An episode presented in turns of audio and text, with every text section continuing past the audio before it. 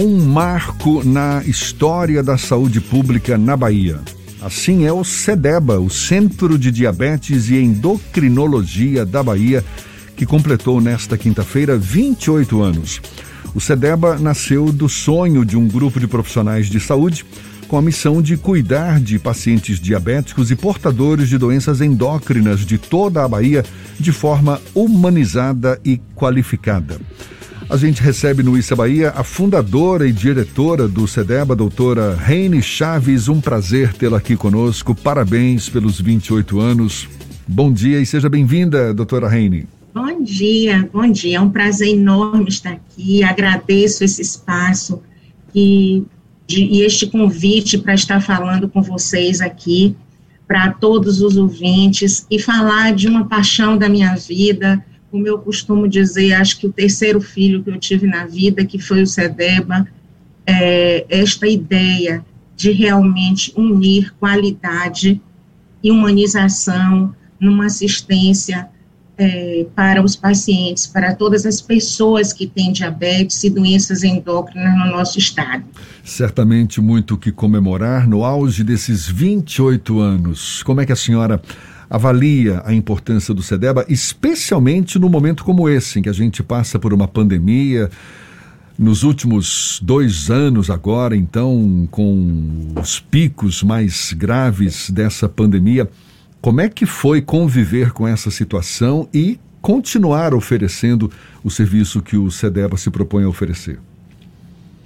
Olha, foi realmente um grande desafio. O SEDEBA nasceu com a missão de tratar, né, de promover uma assistência qualificada e também de treinar e capacitar profissionais de saúde da atenção básica para um atendimento de igual qualidade é, na atenção básica, na atenção primária de saúde. É, quando nós já vimos num processo de treinamento e de capacitação destes profissionais, porque sendo o CEDEBA um centro de referência, nós não podemos é, é, atender a Bahia inteira. Nós precisamos ter critérios para admissão no CEDEBA. Então, para isso, a gente já vinha trabalhando com a qualificação de profissionais ao longo desses anos, o que nos motivou, inclusive, convênios de cooperação técnica internacional, com o Centro Internacional de Diabetes, com a Federação Internacional de Diabetes, com a, a Fundação Mundial de Diabetes, e nós chegamos a receber um título da Organização Pan-Americana de Saúde é, como o primeiro centro no Brasil, o segundo na América Latina e o 24 no mundo, com qualificação e cuidado para o diabetes. Quando a pandemia veio, uma das nossas maiores preocupações era que nós atendíamos uma população de extrema vulnerabilidade e de risco maior para o desenvolvimento de formas graves do Covid. Então, nós precisamos rapidamente reinventar uma forma de atender. Foi quando foi autorizada a telemedicina e nós começamos, então, implantamos rapidamente a telemedicina na nossa unidade, para que a gente pudesse atender os pacientes que já tinham agendamento prévio, para que a gente pudesse atender aqueles que precisavam tirar dúvidas sobre sua assistência, renovar receitas e desenvolver estratégias para não deixar desassistida essa população. Doutora Reni. Então, realmente, sim, pois não. É, a gente tem uma população de diabéticos que é bastante expressiva, não apenas na capital, mas também no interior do estado, e o CEDEBA também acaba prestando suporte a essa população do interior. É, com o avanço da telemedicina, isso vai permitir também que esses pacientes permaneçam o atendimento com o menor custo de deslocamento para as prefeituras, que são as principais responsáveis em alguns desses casos. Mas existem outros tantos desafios, como, por exemplo, o próprio acesso à medicação. O Ministério da Saúde tem restringido alguns itens da farmácia popular, alguns tipos de insulina que ficam disponibilizados para a população diabética. Como é que o SEDEBA encara a forma como o Ministério da Saúde tem lidado com essa população, que é uma população com alto risco de desenvolvimento de formas graves de doença, como é o caso da Covid-19? Olha, é uma excelente pergunta, um excelente questionamento.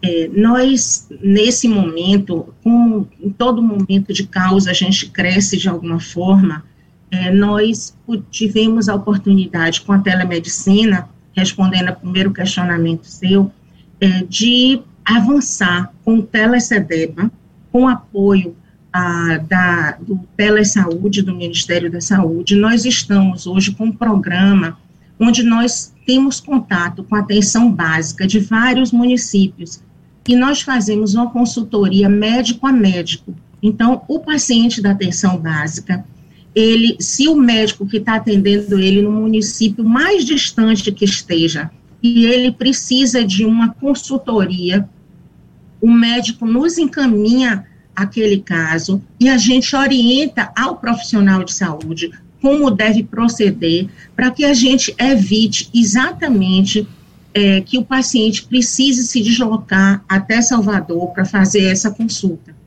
E a outra forma que a gente. E a gente tem feito isso para a Bahia inteira, porque esse é o real papel do SEDEBA. O papel do SEDEBA não é, hoje, estar atendendo todos os diabéticos da Bahia, porque seria impossível. Diabetes é uma doença que vem crescendo de uma forma assustadora no mundo inteiro. Então, a gente não tem como é, abraçar desta forma todos os pacientes.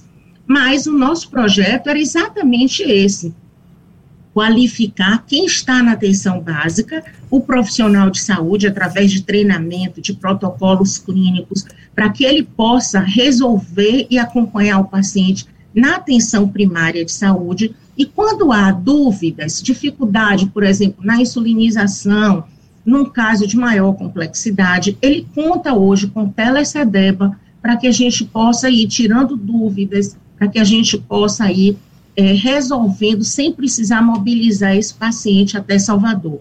Esse eu acho que foi um grande ganho que a gente teve durante o período da pandemia.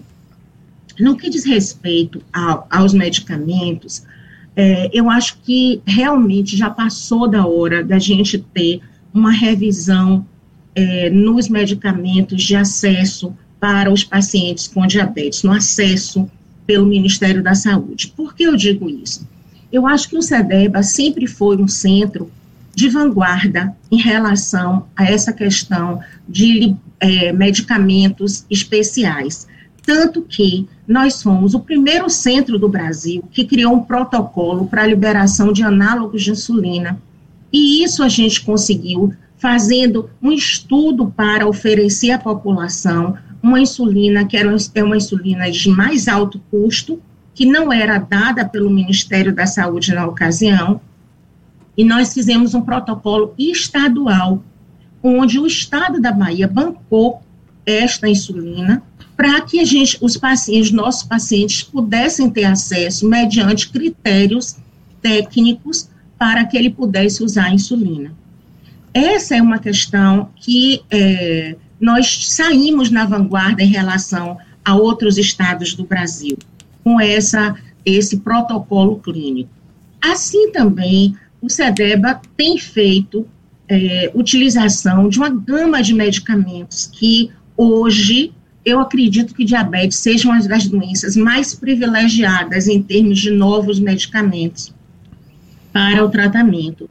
Mas a questão é, o acesso, porque são medicamentos caros e que a nossa população realmente precisaria de subsídio, precisaria estar recebendo esses novos medicamentos. E a gente continua ainda no Ministério com, por exemplo, a liberação de duas drogas orais apenas, quando a gente já tem hoje drogas que podem cobrir os oito mecanismos que causam diabetes. Né? O diabetes é uma doença que vem crescendo muito, a, a indústria farmacêutica vem investindo muito. Então, eu acredito, por exemplo, agora o, o Ministério aprovou o ano passado a utilização de uma das drogas é, que cobre um dos mecanismos de ação é, do diabetes e que tem um efeito benéfico também na prevenção de doença cardiovascular e renal, que são os inibidores da SGLT2 uma dessas drogas foi contemplada pelo Ministério da Saúde, mediante também um protocolo. Eu acho que isso já foi um avanço. Mas existem outras drogas que a gente precisaria estar tá revendo deste protocolo, que o Ministério seria interessante que o Ministério revisse, porque eu acho que seriam drogas que iriam facilitar o controle. E como sempre eu venho falando, se a gente controla o paciente aqui, a gente diminui a hospitalização lá, que é a gente diminui a complicação, que geralmente é o que onera o serviço público. E o serviço também de saúde suplementar.